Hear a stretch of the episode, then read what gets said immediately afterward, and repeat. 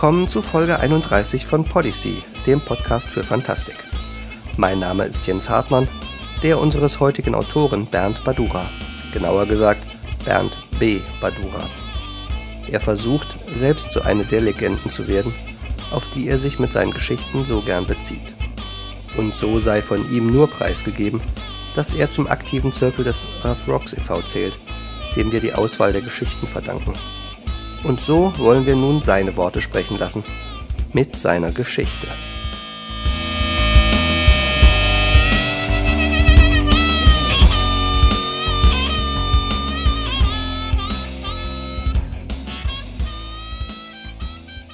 Vergessene Legenden von Bernd Badura Kein Mensch mag gesehen haben, wie dieses grünliche Wesen, dessen Silhouette am ehesten an eine junge Frau erinnerte, ein wenig unbeholfen und voller Groll aus dem Wasser gestiegen ist, und doch, ich kann euch versichern, es ist passiert. Auch könnt ihr mir glauben, dass es ein gar merkwürdiger Anblick war, wie diese skurrile Gestalt ein verschrumpeltes Etwas vorsichtig, ja beschützend in ihrer rechten Flossenhand hielt die ihre Fischaugen jedoch immer wieder mit zornigen Blicken betrachteten. So starkste dieses offensichtlich weibliche Wesen unbeholfenen Schrittes über die hochstehende Wiese, durch die ein sanfter Abendwind seine Wellen zog. Ihre Schritte führten auf den immer felsiger werdenden Untergrund, weiter und weiter voran ging es. Ihre Wut trieb sie den ganzen anstrengenden Weg hinauf in das Bergmassiv der Schneekoppe. Und auch wenn sie sich, im Klettern ungeübt, schwer tat, den einen oder anderen Felsen zu erklimmen, so war ihr zorniger Blick doch fest nach oben gerichtet und verirrte sich nur selten zu dem Gegenstand, auf den sie, obwohl er mit dem Grund ihrer Wut zusammenhängen musste, auf eine merkwürdige Art Acht gab. Höher und höher ging es auf den steilen Pfaden voran. Nur selten hielt sie inne, um kurz zu verschnaufen und ihre Lungen hastig mit Luft zu füllen. Schon wurden die Bäume spärlicher und die Wege verwinkelter und schwerer. Sie war im Reich von Steinbock und Adler angelangt, doch ihr Ziel war noch lange nicht erreicht. Weiter führten sie ihre Schritte in noch luftigere Höhen. Kalte Winde zerrten schon an ihrem schlanken Körper, doch sie wollte einfach nicht umkehren. Schon bald wandelte sich ihre Umgebung ein weiteres Mal, und sie musste sich durch eine Welt von Schnee und Eis kämpfen. Voller Entschlossenheit gönnte sie sich trotz ihres völlig durchnässten Zustandes, und obwohl die Tankfetzen, die ihre silbrig schimmernde, von Fischschuppen überzogene Haut nur spärlich bedeckten, kaum Wärme spenden konnten, keine Pause beim Überqueren des schneebedeckten Gletschers. Zitternd und bibbernd setzte sie einen Schritt vor den anderen. Immer noch war ihr Blick stets nach vorn gerichtet und ließ sich auch durch den Anblick des mit nur wenig fedrig weißen Wolken bedeckten, azurblauen Himmels oder des herrlichen Bergpanoramas des Riesengebirges nicht ablenken. Endlich hatte sie mit einer kleinen, verborgenen Felsspalte ihr vorläufiges Ziel erreicht und zwängte sich schlotternd und bibbernd vor Kälte hindurch. Kaum hatte sie ihren Weg in die Höhle gemeistert, empfing sie eine weitere Zauberwelt voll glitzernder und funkelnder Tropfsteine, die das Wasser über Jahrtausende wie durch Magie in wundersamen, bizarren Formen in den Fels gegossen hatte. Doch auch hier wollte sie nicht verweilen. Weder wollte sie sich aufwärmen, noch galt es die Schwielen, die der ungewohnt harte und teils scharfkantige Untergrund auf ihrem zarten, mit Schwimmhäuten versehenen Füßen hinterlassen hatte, zu versorgen. Sie zog es, einer Motte gleich, zum flackernden Licht, welches dort aus einer Ecke der riesigen Höhle zu kommen schien und es war nicht nur die Wärme, die das Wasserwesen zu dem ihr eigentlich komplementären Element zog, nein, nun war sie sich sicher, dass ihr Ziel nicht mehr fern war. Endlich hatte sie erschöpft eine verwinkelte, kleine Nebenhöhle erreicht, in der auf einem in Stein gehauenen Tisch ein karges Mahl aus Rübenbrei stand. Hinter dem Tisch brannte ein kleines Feuer in einem in den ewigen Eis geschlagenen Kamin nieder, auf dem vor einer kurzen Weile noch der Brei gebrodelt hatte. Ansonsten aber war die spartanisch eingerichtete Höhle leer. Weder auf den schroff in den Stein gehauenen Stühlen, die um den Tisch herum drapiert waren, Noch im kargen, strohunterfütterten Bett war jemand anzufinden. Versteckte sich dieser Feigling etwa? Wollte er ihrem Zorn entgehen? Ihre Wut ließ die Wasserfrau jede Vorsicht vergessen. Sie ließ ihre Stimme laut durch diese alte Höhle hallen, die, wie es schien, schon ewig das Reich eines äußerst mächtigen Berggeistes war. Zeig dich! Wo bist du? Wo verdammt noch eins versteckst du dich? Ich weiß, dass du da bist, also zeige dich endlich! Als all ihr Geschrei und Gezeter keine Wirkung zeigen wollte, reichte es ihr endgültig. Vom Zorn übermannt ließ sie jedwede Vorsicht fahren und rief ihn mit dem Namen, mit dem man ihn seit alters her so in Rage versetzen konnte, dass er sich nimmermehr verbergen würde. Rübezahl, du alter Tattergreis, zeig dich endlich! Und tatsächlich bebte mit einem Male der Untergrund, und ein tiefes, dunkles Grollen ging durch diese Höhle. Du wagst es, den Herrn der Berge so zu nennen? Mit diesen Worten fing der Fels vor ihr an, sich auf unwirkliche Weise neu zu formen. Langsam nahm er menschliche Formen an. Erst nur wie eine grob behauene Statue. Dann wurde seine Gestalt immer feiner und filigraner. Schließlich kam Farbe in den Fels, und ein äußerst kräftiger, wütender Mann mit wildem roten Bart und ebenso roter Mähne kam in einer groben, grauen Leinenkutte festen Schrittes und mit zornesfunkelnden Augen auf sie zugerannt. Wie kannst du es wagen, meinen Zorn so heraufzubeschwören? Wie nur?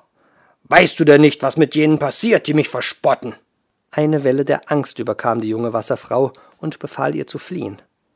Doch dann musste sie wieder an ihren vor kurzem noch so kristallklaren Weiher am Fuße des Berges denken, der sich nun in eine stinkende Kloake verwandelt hatte, und sie schleuderte ihm die halb verfaulte Rübe entgegen, die sie bis gerade noch wie einen Augapfel gehütet hatte. Deshalb kann ich es wagen, deshalb, Deine ganzen verkümmerten Rüben landen bei mir unten im Weiher. Ich kriege kaum noch Luft. Wenn du wieder eine Liebste hast, die du mit billigen Zaubertricks für dich gewinnen willst, dann mach es wenigstens so, dass ich dabei nicht ersticke. Rübezahl war baff. So war seit vielen Jahrhunderten keiner mehr mit ihm ins Gericht gegangen. Oft schon hatte man ihn verspottet und nicht für voll genommen, so dass er den Menschen in der Umgebung eine Lektion in Sachen Respekt erteilen musste aber ihn wütend attackiert, das hatte schon wirklich lange keiner mehr gewagt. Er nahm die Rübe auf, die auf seiner Kutte einen großen dunklen Fleck hinterlassen hatte, hielt sie zwischen zwei Fingern hoch und betrachtete, wie langsam ein paar Tropfen an ihr herunterrannen und zu Boden fielen. Er hielt kurz inne, seufzte dann und ließ die Rübe mit betroffener Miene zu Boden gleiten. Es tut mir leid, schnaufte der Bergriese die Worte, die von ihm kaum jemand zuvor gehört hatte.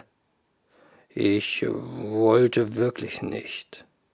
Ich habe auch keine Frau, die ich bei Laune halten will. Es ist nur so, ich fühle mich einsam. Und da zaubere ich mir aus den Rüben ein paar Kameraden, die mir für die Dauer von einem Tag Gesellschaft leisten können.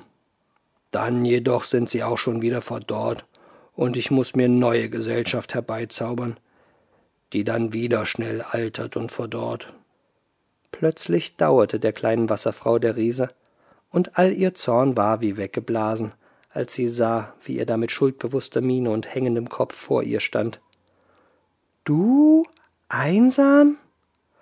Aber du bist der Herr der Berge, uneingeschränkter Herrscher im ganzen Riesengebirge. Wie kannst du da einsam sein?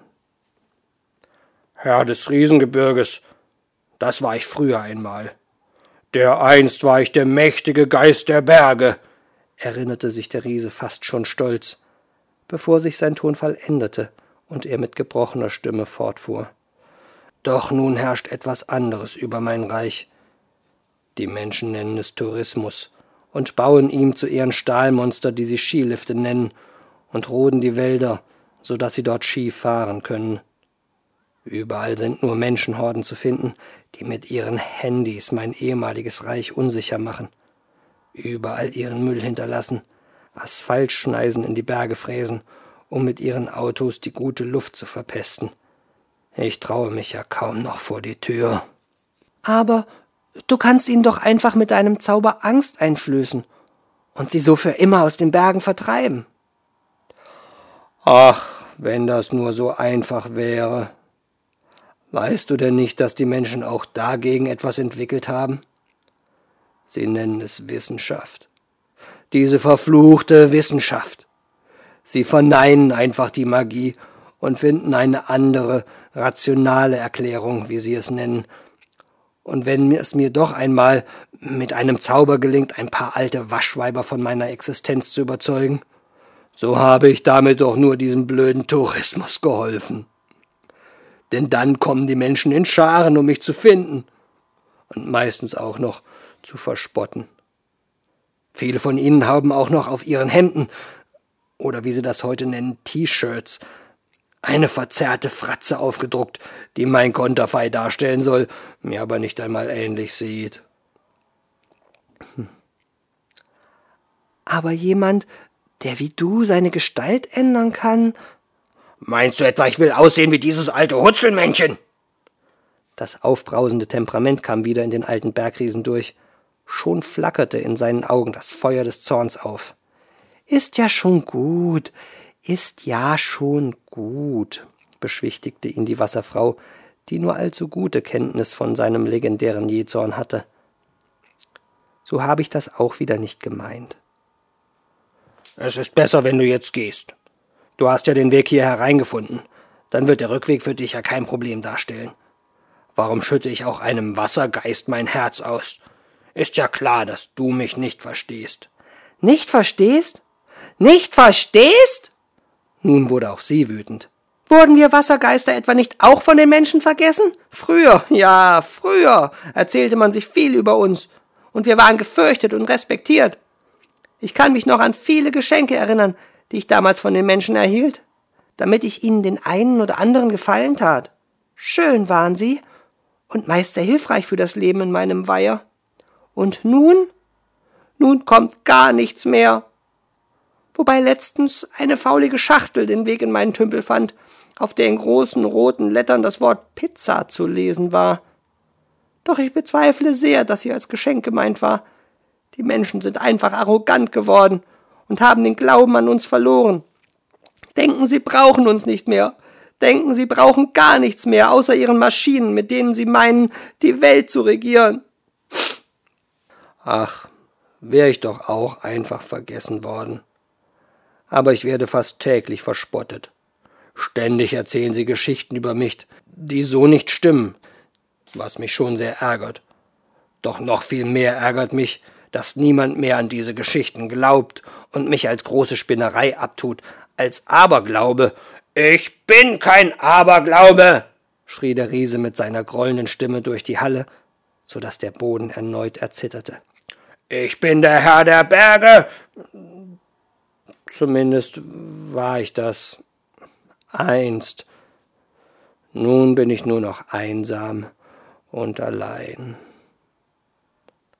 Aber, aber, so ein stattlicher Mann wie du, warum suchst du dir nicht einfach eine Frau? Eine Frau? Der Riese war entsetzt. Frauen taugen alle nichts. Sie sind nichts weiter als linkisch und verlogen.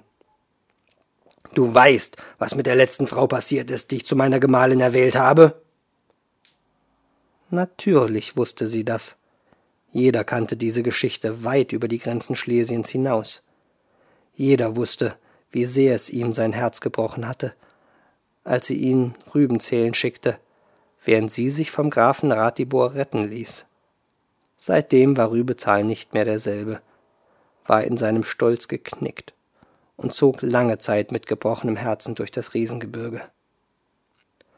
Aber es sind doch nicht alle Frauen so. Die Wasserfrau wischte vorsichtig ihr tanniges Haar aus dem Gesicht, und ein fast schon verführerisches Lächeln huschte über ihre Lippen. Nein? Nein, wirklich nicht, säuselte sie mit lieblicher Stimme. Du musst nur die richtige finden. Ach, das wird nie was, meinte der Riese und sank mit traurigem Blick und geneigtem Haupt auf seinen steinernen Stuhl. Ach komm, du musst es halt versuchen. Gib deinem Herz einen Ruck. Bei diesen Worten glitten die flossigen Finger der Wasserfrau zärtlich und aufmunternd über die riesigen Hände des Berggeistes. Ja, vielleicht sollte ich das, meinte der Riese, blieb aber ansonsten in der zusammengesunkenen Pose sitzen und rührte sich nicht weiter. Die Wasserfrau setzte sich zu ihm und strich ihm aufmunternd über den Rücken. Schließlich jedoch Nachdem Rübezahl sich immer noch nicht rührte, stand sie auf und meinte Überleg es dir halt einmal.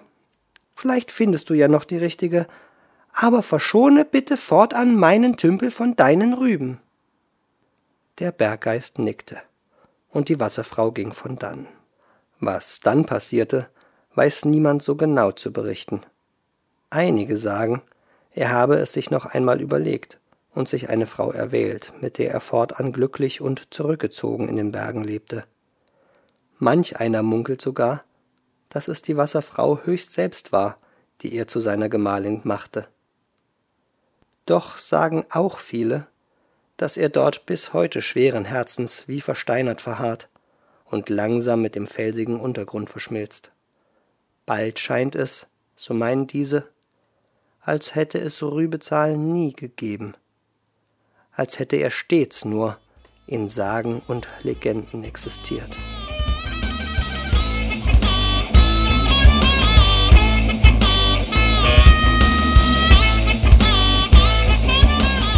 Und das war's. Den Beweis, dass wir ohne unsere klassischen Mythen nicht nur ein bequemeres, sondern auch ein besseres Leben führen können, sind wir wohl immer noch schuldig. Zumindest wird Rübezahl sich wohl nicht mehr allzu lange mit Skifahrern in seinen Bergen herumschlagen müssen. Auf absehbare Zeit wird sich der Schnee schlicht in den diversen Abgasen und Ausdünstungen unserer modernen Mobilitätsmythen verflüchtigt haben und selbst zur Legende geworden sein. Unsere Enkel werden uns mit Demenzdiagnose ins Pflegeheim stecken, wenn wir ihnen von weißen Wintern erzählen. Policy ist nur wenig klima- und legendenschädlich. Er steht unter der Creative Commons Lizenz und ist eine Produktion von Earthrocks e.V. sowie Jens Hartmann. Du darfst die Folgen von woher auch immer und wie oft auch immer herunterladen und weiterverteilen, solange du ihn nicht mitsamt des MP3-Players in irgendwelche Tümpel wirfst oder versuchst aus den Episoden deinen eigenen Brei zu kochen. Erst recht sollst du nicht versuchen, Kapital daraus zu schlagen.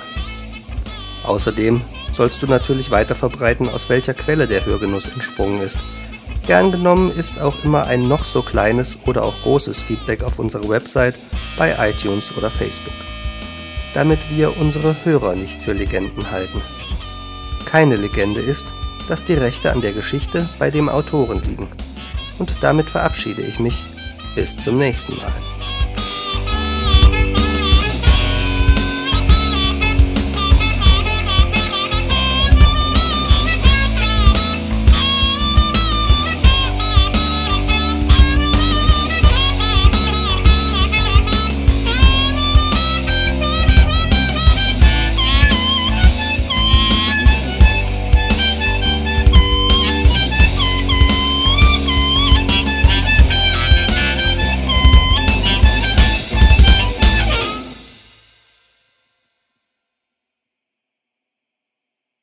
Geholfen. Denn dann kommen die Menschen in Scharen, um mich zu finden. Und meistens auch noch zu verspotten. Viele von ihnen haben auch noch auf ihren Hemden, oder wie sie das heute nennen, T-Shirts, eine verzerrte Fratze aufgedruckt, die mein Konterfei darstellen soll, mir aber nicht einmal ähnlich sieht. Hm. Aber jemand, der wie du seine Gestalt ändern kann, Meinst du etwa, ich will aussehen wie dieses alte Hutzelmännchen? Das aufbrausende Temperament kam wieder in den alten Bergriesen durch. Schon flackerte in seinen Augen das Feuer des Zorns auf. Ist ja schon gut, ist ja schon gut, beschwichtigte ihn die Wasserfrau, die nur allzu gute Kenntnis von seinem legendären Jezorn hatte. So habe ich das auch wieder nicht gemeint. Es ist besser, wenn du jetzt gehst. Du hast ja den Weg hier hereingefunden. Dann wird der Rückweg für dich ja kein Problem darstellen. Warum schütte ich auch einem Wassergeist mein Herz aus? Ist ja klar, dass du mich nicht verstehst. Nicht verstehst? Nicht verstehst? Nun wurde auch sie wütend. Wurden wir Wassergeister etwa nicht auch von den Menschen vergessen? Früher, ja, früher erzählte man sich viel über uns, und wir waren gefürchtet und respektiert. Ich kann mich noch an viele Geschenke erinnern, die ich damals von den Menschen erhielt, damit ich ihnen den einen oder anderen Gefallen tat. Schön waren sie und meist sehr hilfreich für das Leben in meinem Weiher. Und nun? Nun kommt gar nichts mehr. Wobei letztens eine faulige Schachtel den Weg in meinen Tümpel fand, auf der in großen roten Lettern das Wort Pizza zu lesen war. Doch ich bezweifle sehr, dass sie als Geschenk gemeint war. Die Menschen sind einfach arrogant geworden und haben den Glauben an uns verloren. Denken, sie brauchen uns nicht mehr. Denken, sie brauchen gar nichts mehr, außer ihren Maschinen, mit denen sie meinen, die Welt zu regieren. Ach, wäre ich doch auch einfach vergessen worden. Aber ich werde fast täglich verspottet. Ständig erzählen sie Geschichten über mich, die so nicht stimmen, was mich schon sehr ärgert. Doch noch viel mehr ärgert mich, dass niemand mehr an diese Geschichten glaubt und mich als große Spinnerei abtut, als Aberglaube. Ich bin kein Aberglaube, schrie der Riese mit seiner grollenden Stimme durch die Halle, so dass der Boden erneut erzitterte. Ich bin der Herr der Berge. Zumindest war ich das einst. Nun bin ich nur noch einsam und allein. Aber, aber, so ein stattlicher Mann wie du, warum suchst du dir nicht einfach eine Frau? Eine Frau? Der Riese war entsetzt. Frauen taugen alle nichts. Sie sind nichts weiter als linkisch und verlogen. Du weißt, was mit der letzten Frau passiert ist, die ich zu meiner Gemahlin erwählt habe? Natürlich wusste sie das. Jeder kannte diese Geschichte weit über die Grenzen Schlesiens hinaus. Jeder wusste, wie sehr es ihm sein Herz gebrochen hatte, als sie ihn Rüben zählen schickte, während sie sich vom Grafen Ratibor retten ließ. Seitdem war Rübezahl nicht mehr derselbe, war in seinem Stolz geknickt und zog lange Zeit mit gebrochenem Herzen durch das Riesengebirge. Aber es sind doch nicht alle Frauen so. Die Wasserfrau wischte vorsichtig ihr tangiges Haar aus dem Gesicht, und ein fast schon verführerisches Lächeln huschte über ihre Lippen. Nein? Nein, wirklich nicht, säuselte sie mit lieblicher Stimme. Du musst nur die richtige finden. Ach, das wird nie was, meinte der Riese und sank mit traurigem Blick und geneigtem Haupt auf seinen steinernen Stuhl. Ach komm, du musst es halt versuchen, gib deinem Herz einen Ruck. Bei diesen Worten glitten die flossigen Finger der Wasserfrau zärtlich und aufmunternd über die riesigen Hände des Berggeistes. Ja, vielleicht sollte ich das, meinte der Riese, blieb aber ansonsten in der zusammengesunkenen Pose sitzen und rührte sich nicht weiter. Die Wasserfrau setzte sich zu ihm und strich ihm aufmunternd über den Rücken. Schließlich jedoch, nachdem Rübezahl sich immer noch nicht rührte, stand sie auf und meinte Überleg es dir halt einmal. Vielleicht findest du ja noch die richtige, aber verschone bitte fortan meinen Tümpel von deinen Rüben. Der Berggeist nickte, und die Wasserfrau ging von dann. Was dann passierte, weiß niemand so genau zu berichten. Einige sagen, er habe es sich noch einmal überlegt und sich eine Frau erwählt, mit der er fortan glücklich und zurückgezogen in den Bergen lebte. Manch einer munkelt sogar, dass es die Wasserfrau höchst selbst war, die er zu seiner Gemahlin machte. Doch sagen auch viele, dass er dort bis heute schweren Herzens wie versteinert verharrt und langsam mit dem felsigen Untergrund verschmilzt. Bald scheint es, so meinen diese, als hätte es Rübezahl nie gegeben, als hätte er stets nur in Sagen und Legenden existiert.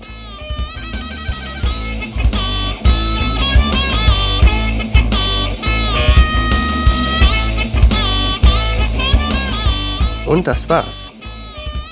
Den Beweis, dass wir ohne unsere klassischen Mythen nicht nur ein bequemeres, sondern auch ein besseres Leben führen können, sind wir wohl immer noch schuldig. Zumindest wird Rübezahl sich wohl nicht mehr allzu lange mit Skifahrern in seinen Bergen herumschlagen müssen. Auf absehbare Zeit wird sich der Schnee schlicht in den diversen Abgasen und Ausdünstungen unserer modernen Mobilitätsmythen verflüchtigt haben und selbst zur Legende geworden sein. Unsere Enkel werden uns mit Demenzdiagnose ins Pflegeheim stecken, wenn wir ihnen von weißen Wintern erzählen. Policy ist nur wenig klima- und legendenschädlich. Er steht unter der Creative Commons Lizenz und ist eine Produktion von Earthrocks e.V. sowie Jens Hartmann.